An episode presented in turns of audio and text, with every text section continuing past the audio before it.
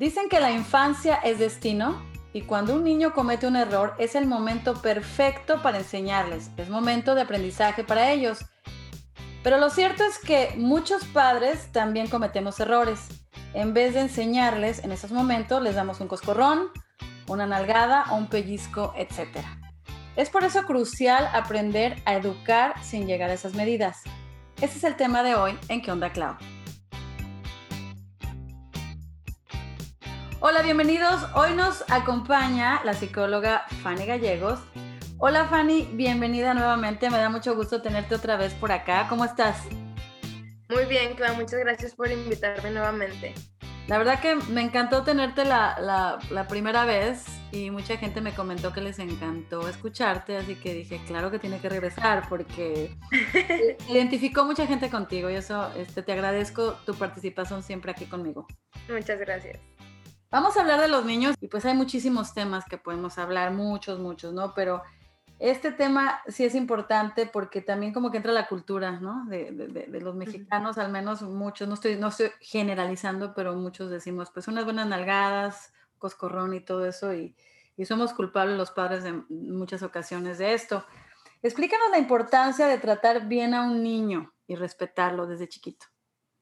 Bueno, fíjate, eso tiene un nombre y se llama Buenos Tratos en la Infancia. Eh, tiene poco que empezó ese movimiento de los buenos tratos en la infancia y pues es básicamente el respetar al niño y brindarle lo que necesita, no nada más físicamente, sino emocionalmente. O sea, la guía, porque educar es eso, es guiar. Entonces, los buenos tratos nos dicen que es el respeto al niño y educarlo y guiarlo em, en lo que necesite, tanto en lo que es la parte afectiva, la parte em, de necesidades, por ejemplo, de alimento, de mm, físicas, digamos, este, y emocionales. Entonces, esos son los, los buenos tratos. Ahorita que dices de los alimentos y todo, es que cuando te pones a observar a un niño, la verdad es que son tan, tan vulnerables, o sea, dependen tanto de nosotros y de lo que nosotros les enseñamos y, la, y tenemos que educarnos para educarlos. Y ahorita hay tantas herramientas, tal vez nuestros abuelos y nuestros padres y nosotros tuvimos, no tuvimos tanta apertura a escuchar a personas que nos estén guiando, ¿no? Creo que mi generación fue la que ya está empezando más, pero pues mis abuelos o mi mamá no, no escuchaban a un psicólogo, no esto, entonces abrirnos más a esto porque sí cometemos errores, siempre decimos, no, está bien chiflado, o sea, mejor unas nalgadas ¿Y eso qué opinas de, eso? Bueno, eso realmente yo estoy totalmente en contra de la violencia física contra los niños o cualquier tipo de violencia en general, porque yo como psicóloga me ha tocado ver la contraparte, o sea, me ha tocado ver ya cuando llegue el adulto eh, con baja autoestima, con mucha inseguridad, con mucha dificultad para establecer relaciones. ¿Por qué? Pues porque nuestros padres son nuestros referentes, ¿no? Eh, papá, mamá o quien nos haya cuidado fue nuestro referente. Entonces, ¿qué pasa? Si yo tuve un apego inseguro, que es cuando a lo mejor yo no estaba seguro cuando era niño de que mis papás me iban a proveer lo que yo necesitaba, pues yo me puedo desarrollar una angustia excesiva a que me abandonen. Entonces llegan, es cuando llegan los pacientes que no pueden salir de relaciones eh, conflictivas o que están con personas que no les brindan lo que necesitan también emocionalmente.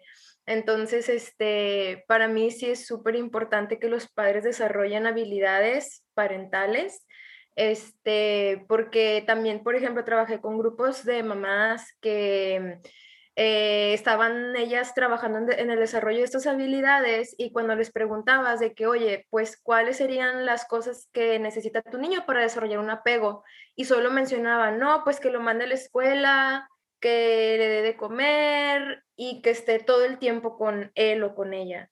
Entonces, si te fijas, queda totalmente de lado el guiarlo, el educarlo, el enseñarle valores, el, o sea, sí, y yo sé que los padres quieren hacerlo, o sea, no es que no quieran, sí quieren, porque cualquier papá, si tú le preguntas, va a querer un hijo feliz, un hijo que sea un adulto exitoso, sin embargo, no saben cómo, o sea, no saben la importancia que tienen los buenos tratos en la infancia, precisamente, y lo que incluyen los buenos tratos, que es lo emocional y lo físico, lo afectivo. Sí, como siempre la frasecita esa de que pues no vienen con un manual, ¿no? No venimos como, nadie nos enseña a ser padres y cometemos errores y como tú dices, a veces eso afecta ya cuando ellos crecen. O sea, yo ya tengo hijos grandes y sí, claro, me han dicho cosas que digo, wow, no sabía que el momento que te dije eso o hice eso te afectó a tal magnitud. Y lo que yo he hecho en lo personal es pues pedirles perdón de corazón, ¿no?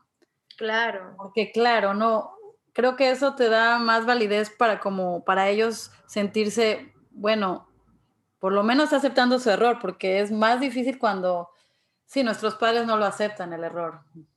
Exacto, totalmente, ¿no? El, porque es como vemos los errores, ¿no? El cómo yo vivo los errores lo voy a transmitir a, los niños, ¿no?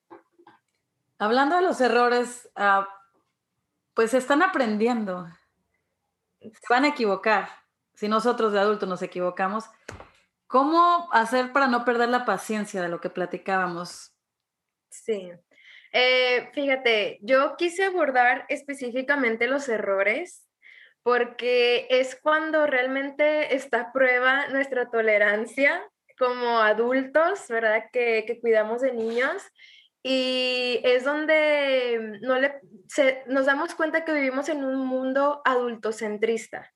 Es decir, eh, yo me puedo equivocar como adulto y no pasa nada. O lo que, te, lo que mencionábamos, lo que hablábamos, ¿no? De un niño tira un vaso de agua, no sé, y se arma eh, una guerra, ¿no? Ya lo regañaste, ya le dijiste que era un tonto, ya hasta lo coscorroneaste, porque tira un vaso de agua. Pero si viene una amiga a tu casa y tira el vaso de agua, no, no pasa nada. No, no, no, yo lo limpio, no te preocupes, claro, claro.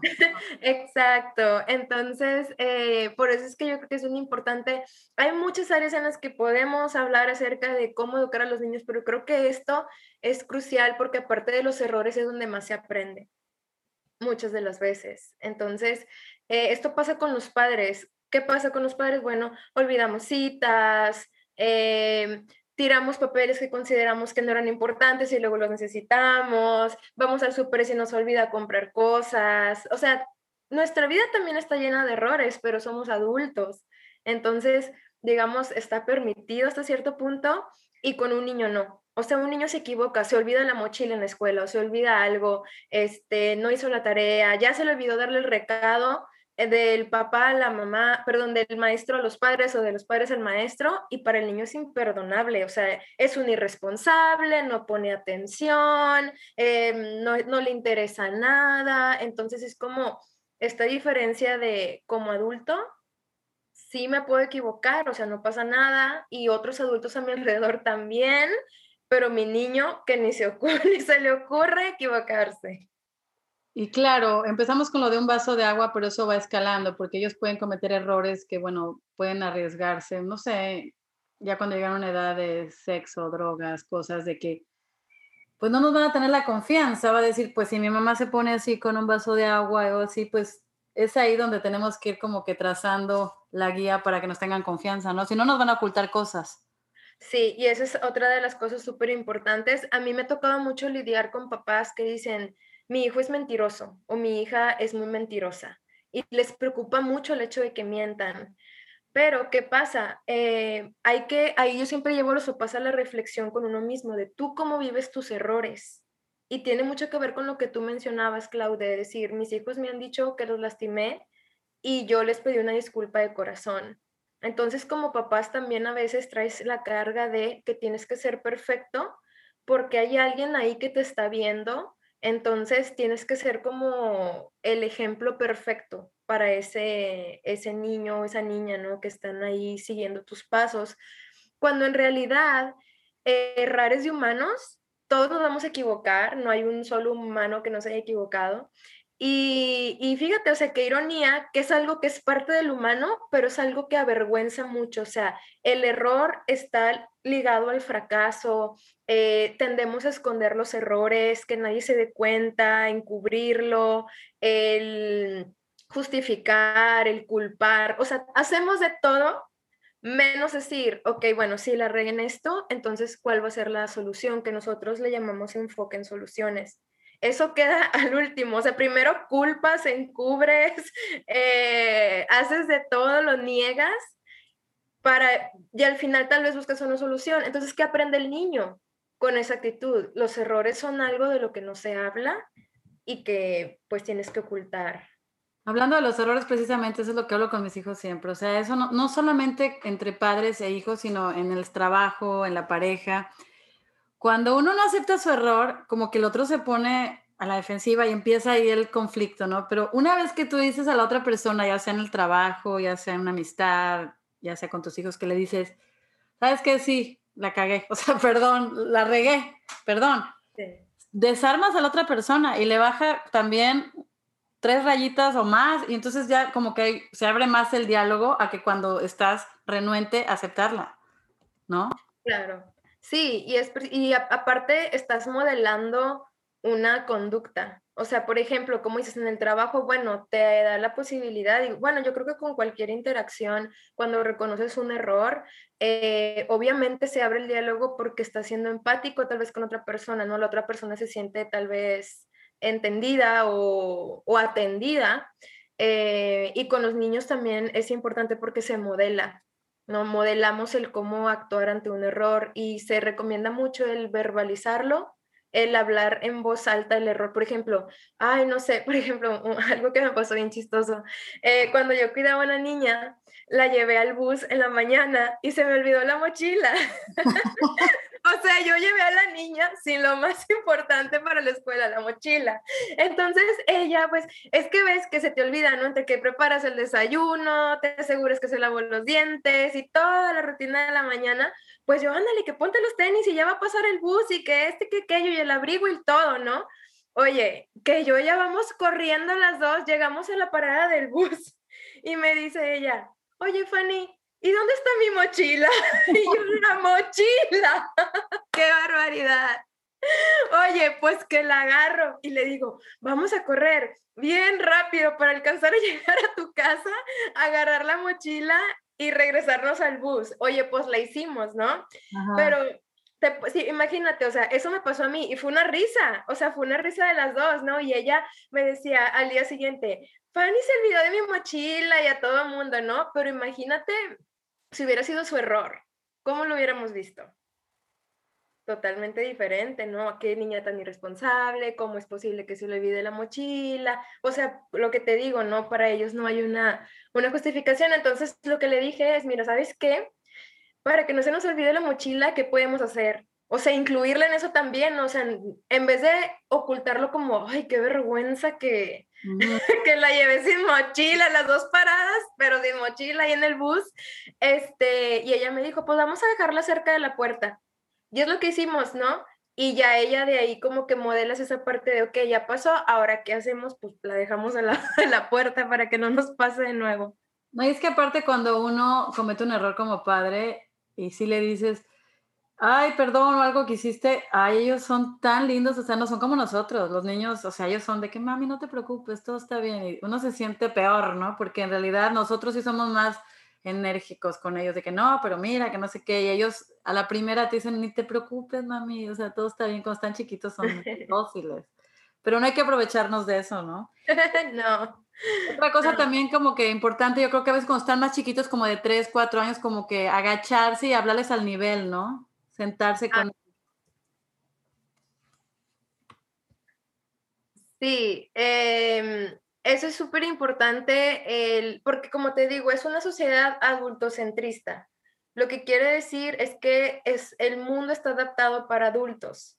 Entonces yo estoy a un nivel y yo hablo con adultos a un nivel y hasta ni me quiero molestar en voltear a ver al niño, ¿no? Voltear, digamos, para abajo eh, y realmente hablar al, al, con el niño, ¿no? O sea, como lo hacemos con cualquier otra persona, haciendo contacto visual, asegurándonos que nos está viendo, ¿no? Vamos de pasada y apaga la tele y ni lo volteas a ver, no te aseguras si te escuchó, si no, sí me explico, y luego se convierte como quiera otra vez en problema del niño. O sea, yo no digo, fui yo la que me valió como adulto y pasé, ay, pues si me escuchó, qué bueno, y si no, ni modo, ¿verdad?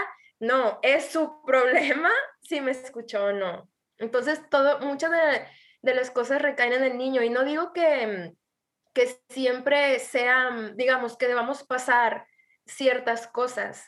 A lo que voy es enfoque en soluciones. O sea, en vez de reprochar, de generar culpa, de avergonzar, de bajar la autoestima, el buscar enfoque en soluciones, o que ya pasó, eh, no fue lo mejor, a lo mejor que sacaras un 6 en el examen, un 5, pero ¿qué podemos hacer? Y el involucrarlos en la solución también los hace sentir más motivados a, obviamente, a, a solucionarlo, ¿no? A buscar como que algo que haga que la próxima vez no suceda de esa manera.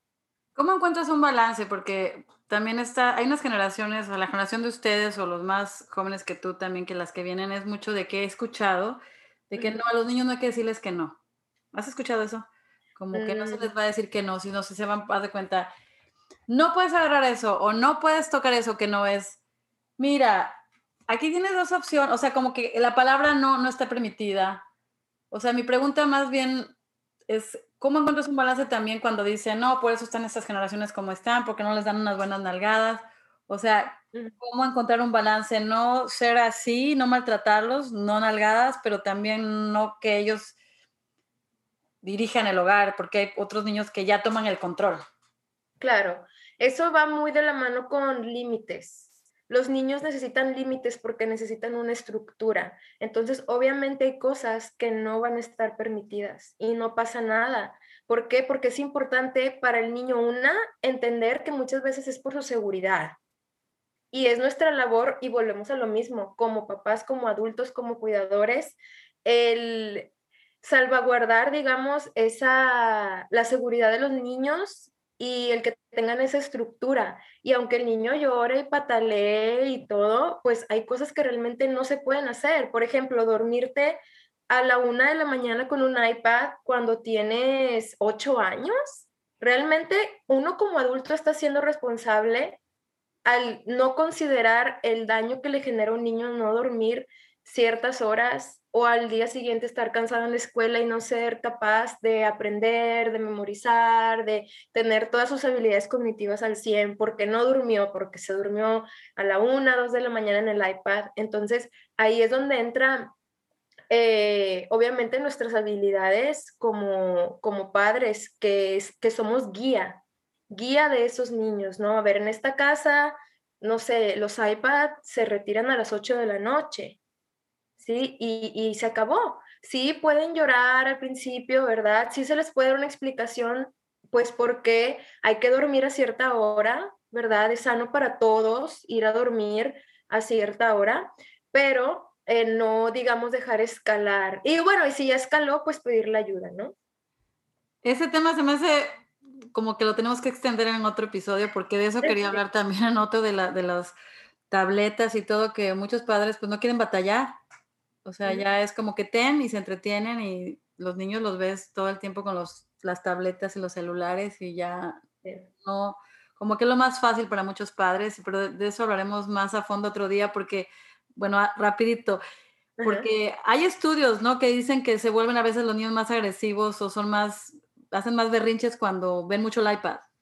Sí, de hecho, tiene efectos, los electrónicos, ya hay estudios que tienen efectos tanto en niños como en adultos. En adultos hay, hay estudios que dicen que te puede llevar a la, a la depresión.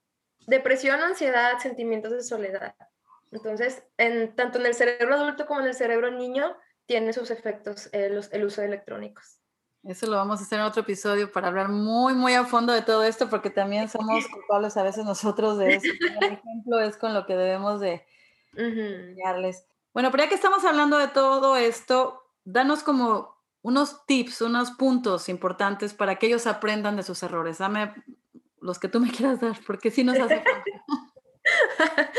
ok, fíjate, una de, los, de las cosas que podemos hacer para que los niños aprendan de los errores en vez de sentirse culpables y que no sirva de nada el error, es hablar abiertamente de los errores, ¿sí? O sea, el hablar tanto de nuestros propios errores eh, como de los de ellos, ¿verdad? Pero en especial cuando hablamos de los propios, ayuda a, o enseña a los niños a entender que los errores no son cosas que van a ocultar, sino que hay que hacerlos visibles para poder remediarlo y ya con eso obviamente te ahorras el problema de, de que el niño te mienta, ¿verdad? Eh, porque obviamente si te ve a ti ocultarlo, pues va a ser lo mismo. Otra cosa es aceptar el error, quitándole la carga de dramatismo. Es como lo que te conté que me olvidé de la mochila.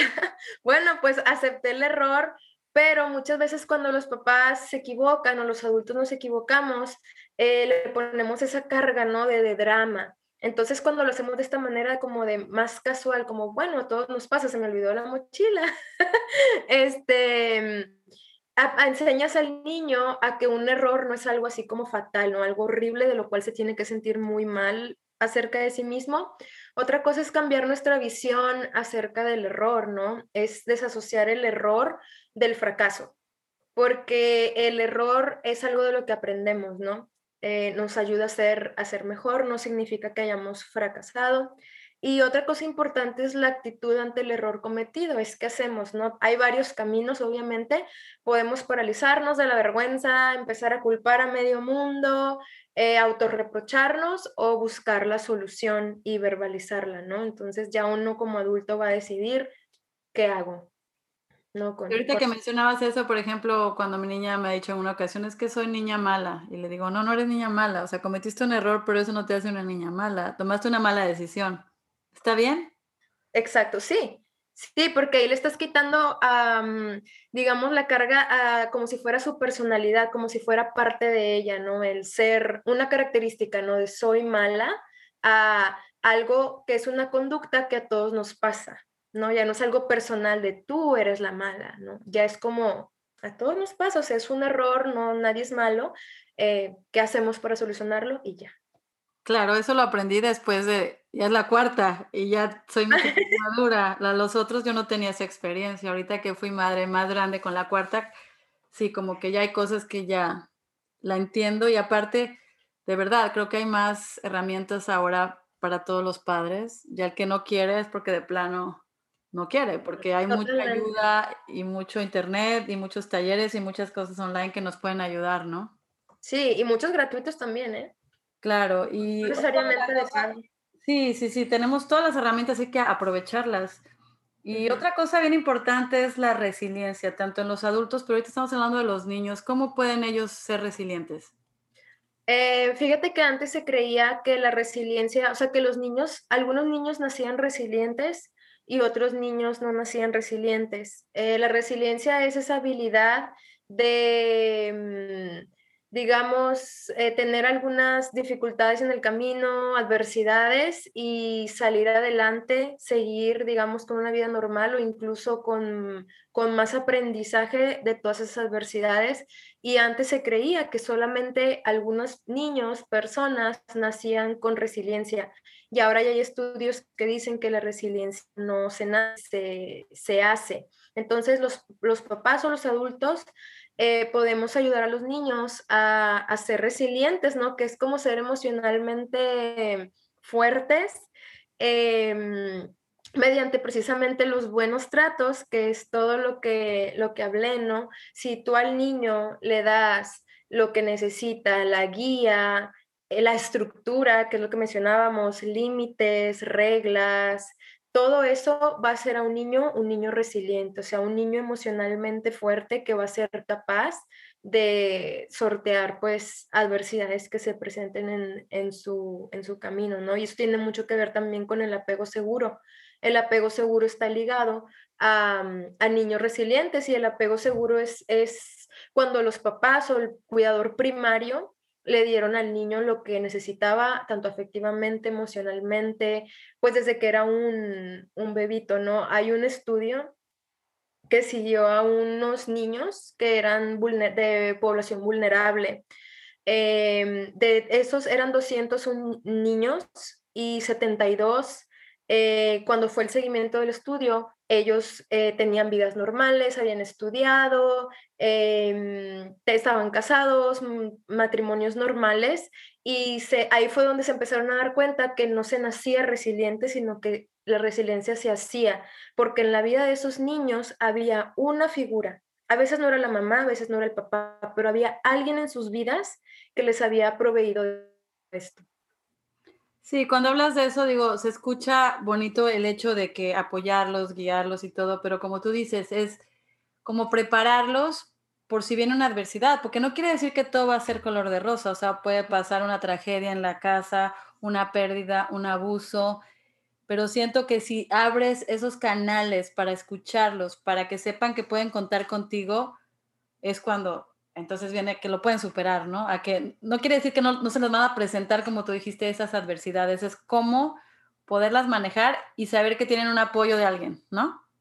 Exactamente, sí, es que está esa red de apoyo ahí para ellos, ¿no? Que es lo que obviamente los hace el tener a lo mejor una visión del mundo más positiva. Y como tú dices, ¿no? Hay una frase que dice, adapta a tus hijos para el mundo, no adaptes al mundo para tus hijos porque el mundo va a seguir y los papás muchas veces tratan de poner como una burbuja alrededor de los niños y que no lloren, que no se sientan mal, que no sufran. El mundo real no es así.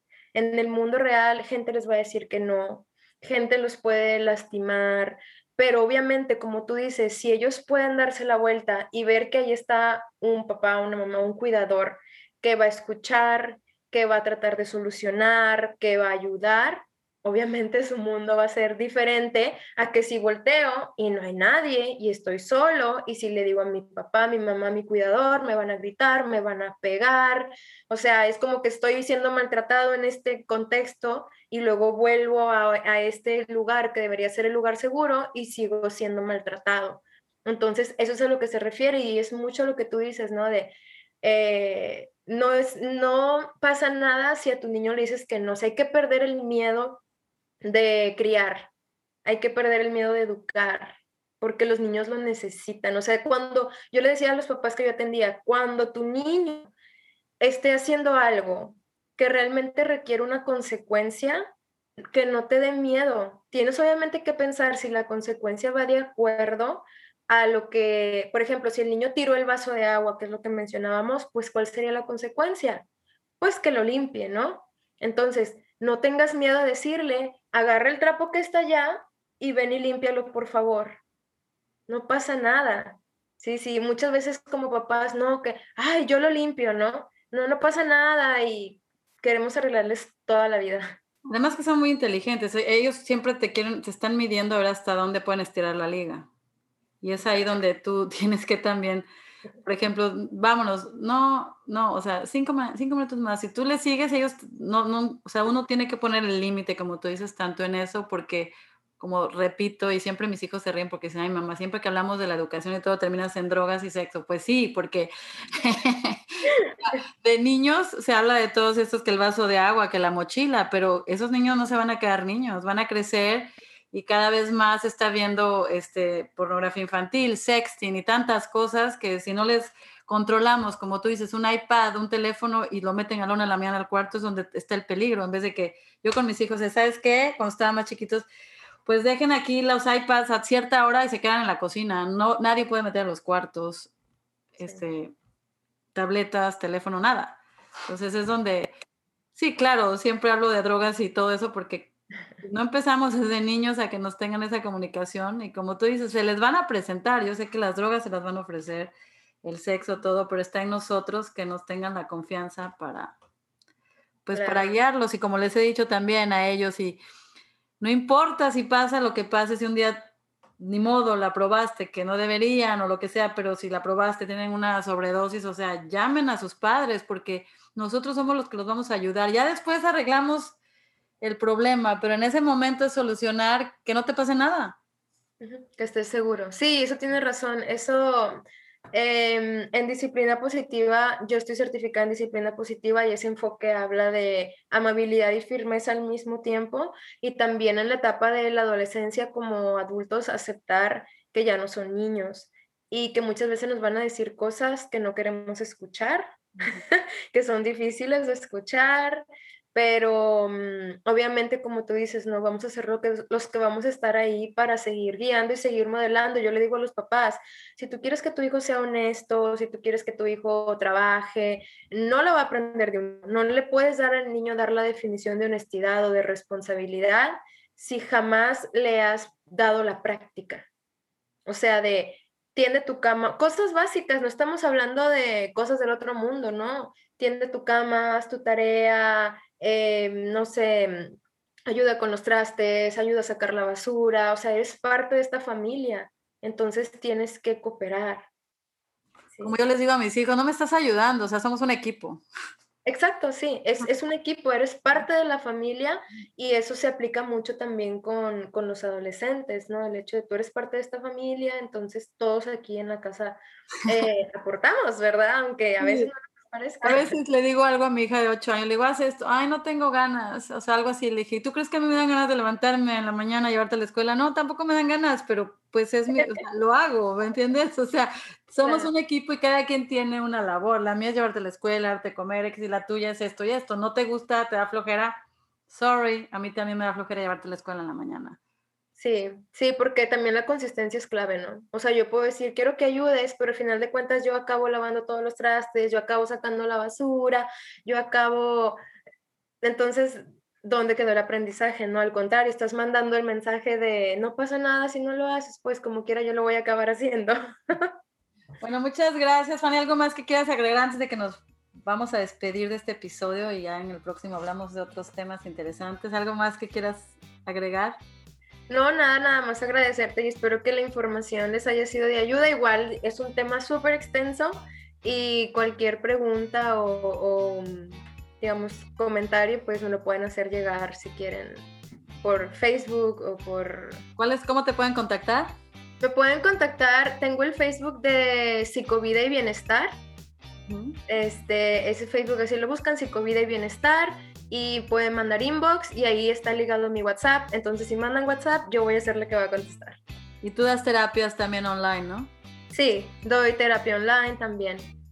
Entonces, también si están interesados en aprender un nuevo enfoque, porque este es un mensaje de esperanza, este no es un mensaje para juzgar a los papás esto no quiero que se entienda así, como que, ay, soy papá malo, no. Recordemos, errores es aprender. Hasta el momento no me ha gustado o no me ha servido como he educado, bueno, entonces tienes toda esta gama de posibilidades para aprender a, a educar. Entonces, si están interesados, pues también me pueden contactar. Muchísimas gracias, Fanny. Me encantó verte de nuevo y nos vemos en el próximo episodio. Gracias y gracias a todos por escucharnos. Hasta el próximo episodio. Bye. Bye.